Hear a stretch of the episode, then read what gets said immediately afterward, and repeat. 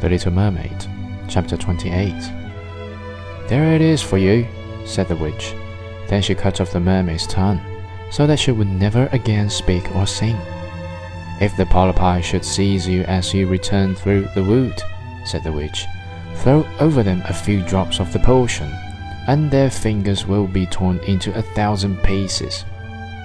But the little mermaid had no occasion to do this, for the polypi sprang back in terror when they caught sight of the glittering draught, which shone her hand like a twinkling star. So she passed quickly through the wood and the marsh, and between the rushing whirlpools. She saw that in her father's palace the torches in the ballroom were extinguished and that all within were asleep.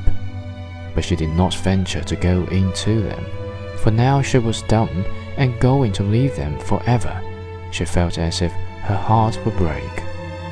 She stole into the garden, took a flower from the flower bed of each of her sisters, kissed her hand towards the palace a thousand times, and then rose up through the dark blue waters.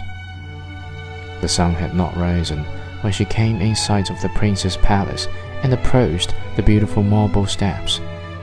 But the moon shone clear and bright that the little mermaid drank the magic draught, and it seemed as if a two-edged sword went through her delicate body.